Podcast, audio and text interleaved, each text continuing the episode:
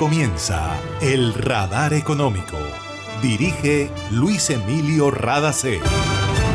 Soy Mabel Rada y esta es la emisión 10022 del Radar Económico. Estos son los temas en la mira del radar.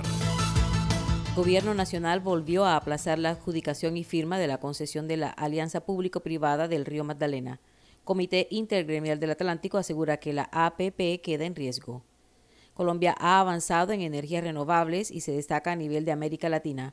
Hablamos con Germán Corredor, presidente de Ser Colombia. Se refiere al gran potencial que tiene la región Caribe.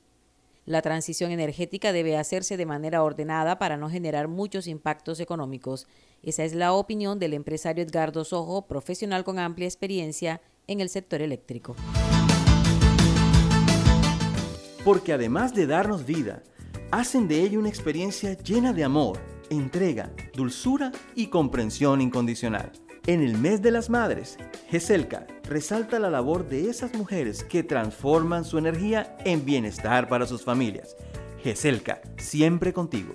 Para reportar escapes o emergencias de tu servicio de gases del Caribe, marca la línea 164 desde tu teléfono fijo o celular y recibe la mejor atención de nuestro personal calificado de manera oportuna y eficaz. Línea 164, disponible las 24 horas, los 365 días del año. También puedes marcar a la línea nacional 018000 91 Tu línea amiga 164 de Gases del Caribe. Estamos contigo. Vigilado Superservicios.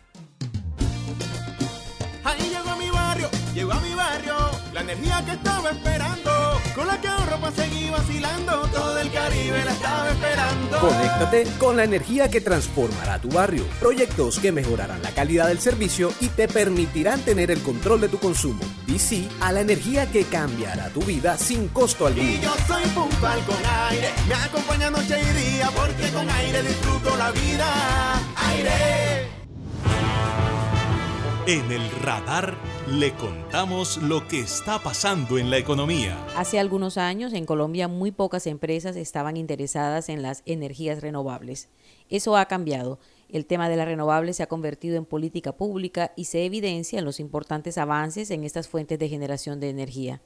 Así lo indicó Germán Corredor, presidente de SER Colombia, entidad que junto con el Consejo Mundial de Energía Colombia y FICE, la Feria Internacional de la Industria Eléctrica, organizó el quinto encuentro y feria renovables y recursos distribuidos de Latinoamérica que se realizó en Barranquilla. Corredor dijo que en el país ya se han efectuado dos subastas de energías renovables en las que se han adjudicado unos 3.000 megavatios de potencia. Se han desarrollado numerosos proyectos de pequeña y mediana escala que están funcionando y hay otros que están en construcción.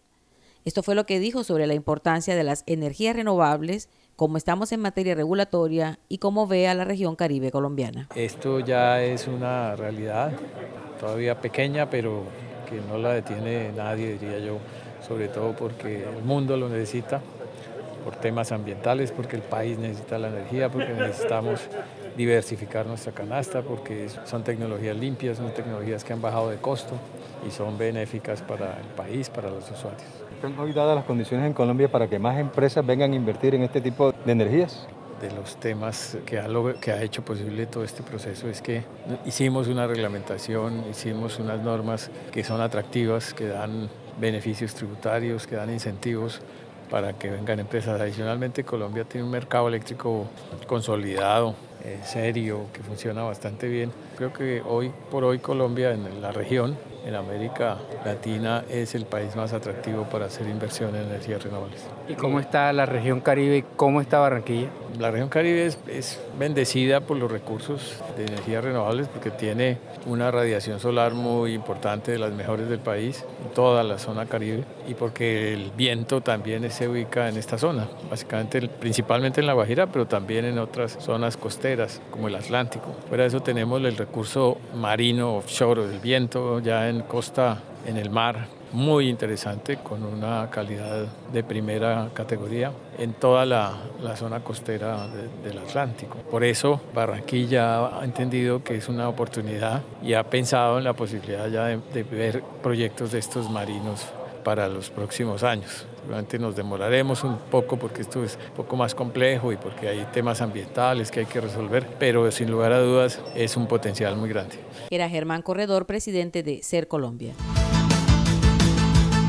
Colombia empezó a recorrer el largo camino para las energías renovables, pero es muy importante que en el caso de Barranquilla, que ha asumido una posición de liderazgo, no baje la guardia, nos dijo el empresario Edgardo Sojo, quien tiene amplia experiencia en el sector eléctrico.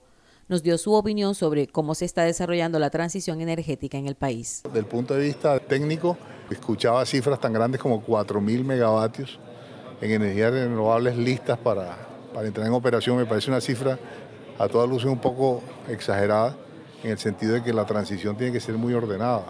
O sea, no tenemos que salir corriendo como locos a instalar energías renovables sin perder el concepto de lo que es la firmeza de energía. La firmeza es la energía que no depende ni del viento ni del sol, sino se genera con, combustibles. Y aquí en este caso, pues en, Colombia existen plantas como Tepsa, existen plantas como Termoflores, que dan firmeza y que no es necesariamente un recurso que sea desechable, por el contrario, esa firmeza va a costar cada vez más y va a ser más importante para, para el país. Igual los recursos eh, naturales como el carbón. Nosotros tenemos las grandes minerías de carbón y el carbón nunca va a dejar de estar dentro de la balanza energética.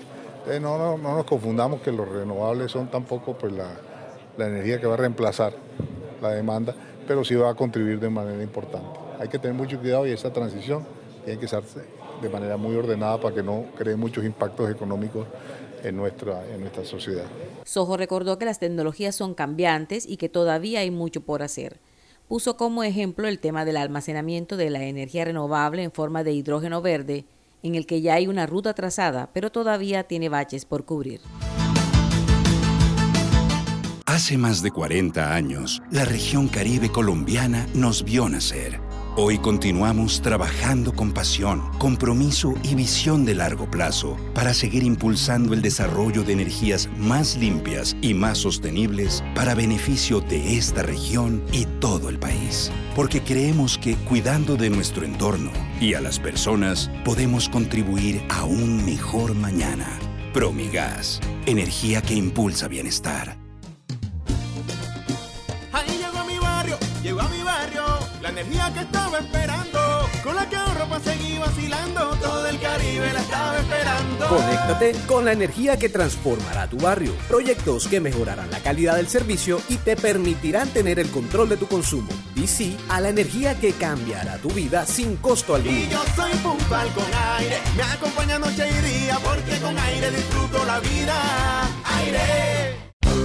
En Gases del Caribe tenemos una nueva línea de WhatsApp para atender tus solicitudes relacionadas con nuestro servicio. Escríbenos al 605-322-7000 y obtén respuesta inmediata. Recuerda 605-322-7000. En Gases del Caribe, tus trámites a la mano. Estamos contigo. Vigilado Superservicios. ESELCA es respaldo y confiabilidad para que Colombia pueda transitar por la ruta de la sostenibilidad. Cuando hay energía, todo es posible. Está escuchando el radar económico. El gobierno nacional volvió a aplazar el cronograma de la adjudicación y firma de concesión de la APP del río Magdalena y el Comité Intergremial del Atlántico ya expresó su preocupación por este cambio.